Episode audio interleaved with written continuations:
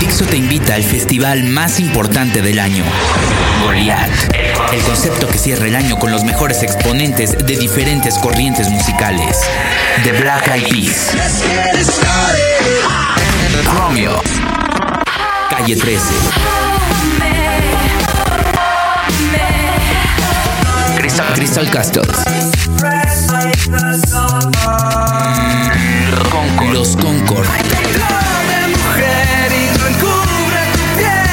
Fisher Spooner. Chetes. Bengala. Perry Farrell y Justice DJ Set. Y 50 artistas más. Ah, pero yo, yo sí me voy a dar una vuelta a ver así a Pitbull. Es que imagínate cómo van a bailar ahí las, las chicuelas. Ándale golosa, póngase a gozar. Uh, padre. Ay, Naco. El festival más propositivo está a punto de llegar. Goliath. 5 de diciembre, Alameda Poniente Santa Fe. Adquiere tus boletos en el sistema Ticketmaster y el 53259000 para el festival Goliath. Recuerda, nalguitas, ponte a gozar, vale la pena. Continúa en Dixo y puedes ser uno de los invitados para el festival Goliath. Goliath y Dixo. Juntos somos gigantes. Cada año volvemos a escuchar el asunto del SIDA y de pronto ya son tantos los pedos que nos abruman entre el calentamiento global y los impuestos del año que entra que pues ya como que pasó un segundo término. Además ya nos dijeron que para pandemia la de la o- diabesidad, que es diabetes con obesidad. Oye, no, está del carajo. El VIH sigue siendo un grave problema y creo que ahora cada vez hay menos conciencia. ¿Saben? Cuando les preguntaron por último en la última encuesta nacional de la juventud a los chavitos cuántos cogían sin condón a la primera, pues casi todos. Porque entre que te sientes Superman y entre que eh, a esa edad lo que no pasa en ese momento no es producto de lo que hiciste, pues bueno. Eso sigue estando grueso. La prueba de amor de ahora es no, no hagamos el amor, sino vamos a echárnoslo a pelo. Hoy vamos a hacer una serie de reflexiones acerca del Día Mundial a favor de la lucha contra el VIH y SIDA. Y vamos a platicar con Pablo Torres. Dixo presenta Tao con Fernanda Tapia. Ideas circulares.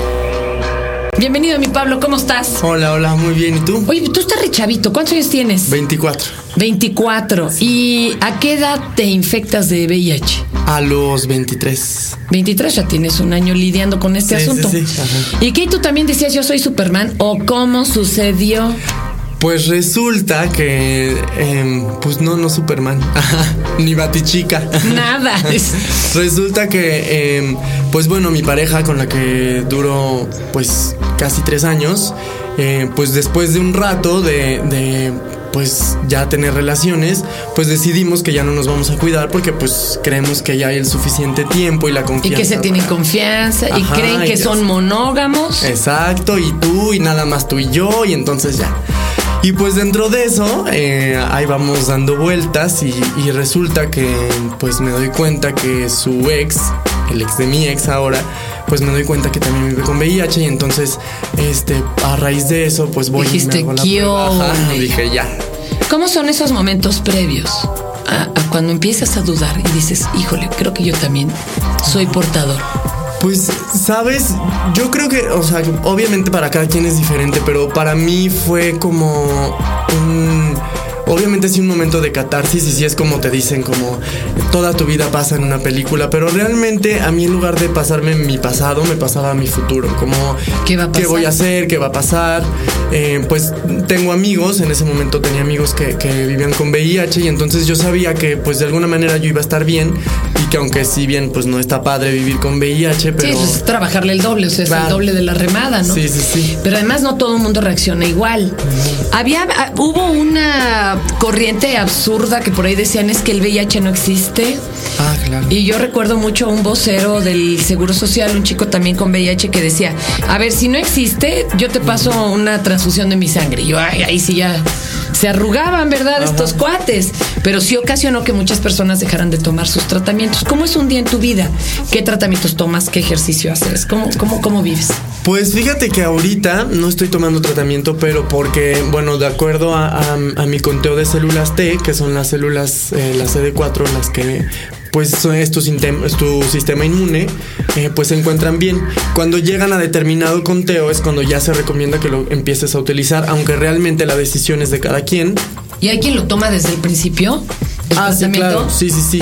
Y hay como dos corrientes, ¿no? Las que te dicen, ya tómalo ya, porque pues es que si no después te va a costar más trabajo, pero ya hay otros que, de acuerdo, pues los efectos secundarios, las, las Están drogas rudos. que se toman son muy fuertes. Entonces, sí, sí hay otros que te recomiendan, no, pues ahorita si están bien, tu conteo está bien.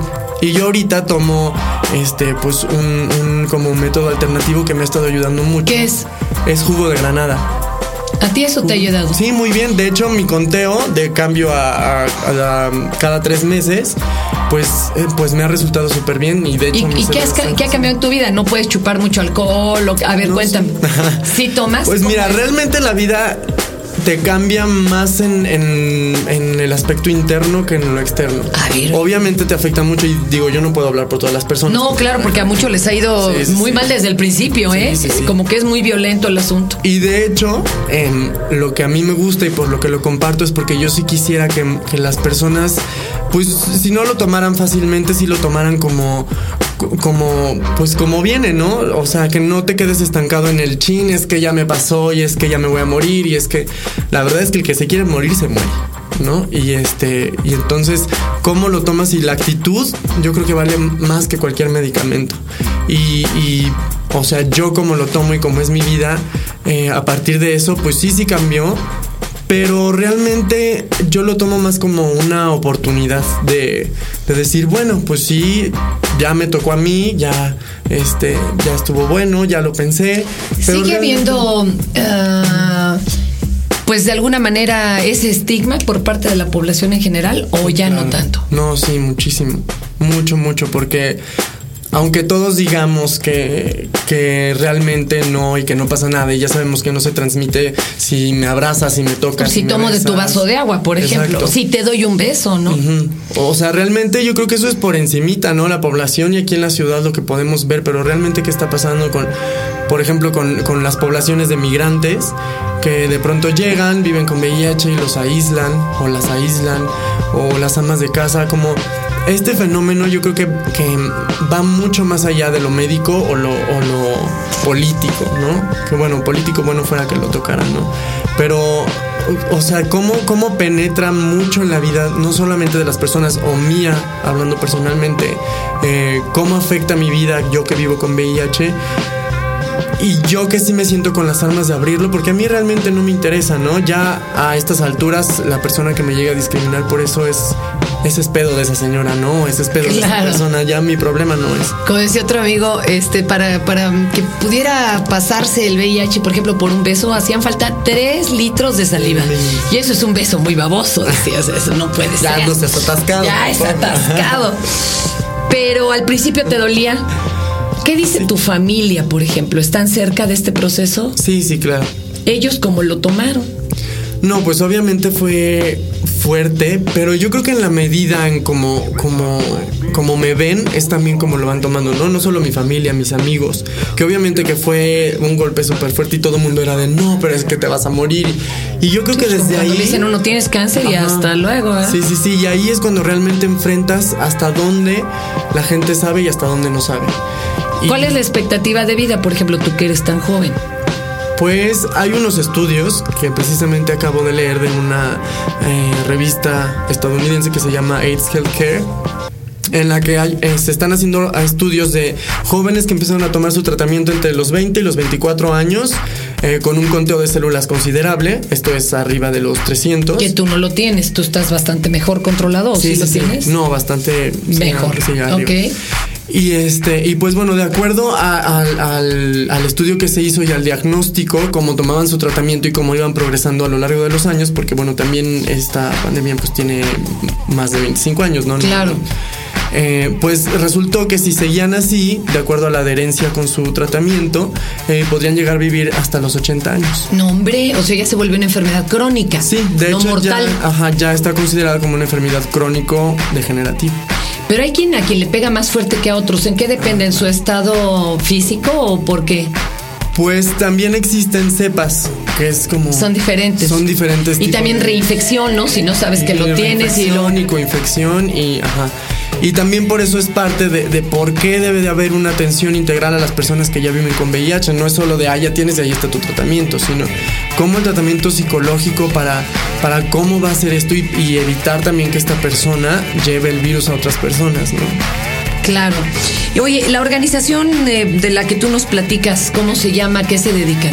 Mira, yo trabajo principalmente para dos organizaciones. Una se llama eh, la Global Youth Coalition on HIV and AIDS, por eh, GAICA por sus siglas en inglés, que es la Coalición Mundial de Jóvenes contra el VIH y SIDA. Y la otra se llama Espolea AC, que esa es una organización, una sociedad civil aquí Mexicana. eh, mexicana eh, y trabajamos temas, eh, por supuesto, de jóvenes y VIH porque pues somos una población clave, ¿no? Y, el problema de esto es que realmente no hay, no hay un antecedente o no hay un sustento eh, de acuerdo a todo esto, ¿no? ¿Cómo, cómo nos ve el gobierno para realizar eh, acciones entonces a favor de los jóvenes, ¿no? Porque pues si eres de la UNAM eres porro y no estudias, o porque si eres esto, porque si eres aquello, porque jóvenes... Hay una, una, decía un amigo del E13 que incluso el gobierno tuvo que maquillar números y decir que cada vez más mujeres estaban infectando para poder eh, de alguna manera sustentar y legitimar el gasto en estudios y en medicamentos. Que porque si decían que lo iban a dirigir a la población gay nacional, pues iba a ser mal visto el gobierno. Imagínate nada más. No, qué, y- qué vergüenza, ¿no? Y realmente eh, ahora, por ejemplo, eh, México el año pasado firma, y, y México como país impulsor, una declaración que es la Declaración Ministerial de Ministros de Salud y de Educación Pública. eh, y la declaración se llama Prevenir con Educación, ¿no? Entonces México se compromete a juntar a la Secretaría de Educación Pública y a la Secretaría, Secretaría de Salud para hablar de educación sexual y que entonces haya como una salud No, sexual bueno. integral. Ajá, y- Lo que pasó con un libro de texto, creo que en Aguascalientes, no sé qué, que ya, o San Luis, Ajá. que se saltaron a la educación pública y lo mandaron a hacer y sexo solo con matrimonio, ya sabes, y en- abstinencia. Sí, sí, sí. Oye, ¿qué se ha avanzado en el estudio? ¿Ya estamos cerca de una vacuna? ¿Todavía no? Pues no realmente. No real. Aunque la última que, que fue muy sonada hace unas semanas eh, de una investigación que se está haciendo en Tailandia, que solamente eh, da un margen. Hijo de 30%. De 30%, entonces- Pero eso es de modo de que cojas nomás con la puntita, Sí. compadre. O sea, ¿cómo? El 30% nada más. ¿eh? O de, o, de, o de siete a la semana, pues nomás dos coges. Sí, no, o sea, no, no. ¿Qué onda? Entonces, realmente como logro, yo no creo. ¿Han cambiado los medicamentos o los sí, cócteles? Sí, sí, se han sí. evolucionado. Decían que había uno chino muy bueno, ¿no? Ah, no, ese, de ese chino no estoy seguro que tan bueno sea, pero. Pero, a ver. eh, por ejemplo, los que se dan en México, que si bien no son los de tecnología de punta, que también es lo que se está dando, que, que debido a la crisis en Estados Unidos, vienen ya a México de regreso como, pues sí, pero tengo VIH y entonces, ¿qué tratamiento me vas a dar? Pues no tenemos esos tratamientos realmente. Sí. Pero sí estamos, pues. Hay unos de en- punta. Dentro de la norma. ajá. ¿Cuánto costaría si lo paga de su bolsa un, un paciente este a- el tratamiento de punta? O sea, ¿cu- ¿cuánto cuesta? ¿Cu- ¿Cada cuándo se lo pone? Arriba de 15 mil pesos mensuales. No manches. Sí, o sea- Puta, además hay que ser rico, güey. Sí. Y la cuestión que si algo se puede reconocer es que en México sí hay acceso universal, ¿no? Si tú vives con VIH, vas a, a un centro especializado, a Clínica Condesa en el DF. Aunque no tengas seguro ni nada aunque de no eso. tengas seguro ni nada. Y te tienen que tratar. te tienen que tratar y te cubren y es atención psicológica eh, integral, todo lo que ¿Tú te necesitas. tratas en alguno de estos lugares? Sí, sí, sí. En el Capacitz en Naucalpan. Que, que pues bueno. Que eso está muy bien ahora, pero puede haber retrocesos porque Calderón acaba de decir que, que, bueno, le está proponiendo que se baje hasta en un 70% el presupuesto para algunas clínicas que, tra- que trabajan VIH. Oye, pues que no vamos a pagar más impuestos, Pues está Sí, cañón, no, ¿no? se supone. Que le bajen a la fiesta del bicentenario, que no tenemos por qué andar festejando guerras, Chihuahua. Oye, algo que quieras agregar para concientizar, para que sepan que ahí la lucha sigue, que hay avances, por lo menos en la calidad de vida de los pacientes. ¿Qué quieres comentarnos? Pues que realmente no se necesita ser como un luchador nato de la sociedad para poder hacer algo por el VIH, ¿no? Yo creo que todo empieza individualmente y con el simple hecho de usar condón ya eres un activista y estás haciendo algo.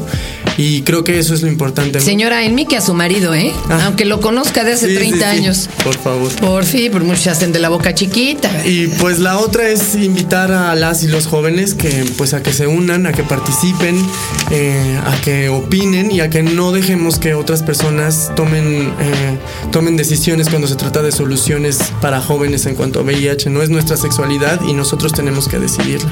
Y pues... Se lo está diciendo un joven, ¿eh? Sí existe, sí pasa. Sí, sí pasa.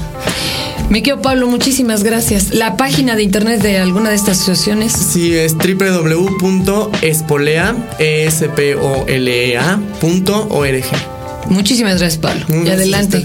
Te quiero entrevistar y los dos chochitos. Ah, sí, por favor. Sí, a ver si no a mí me agarra más bien primero un tranvía, ¿eh, compa? El metrobús. Ah, sigo a que mí tantas también. muertes que provoca, sí. Ay, Dios. Tao, con Fernanda Tapia. Ideas circulares.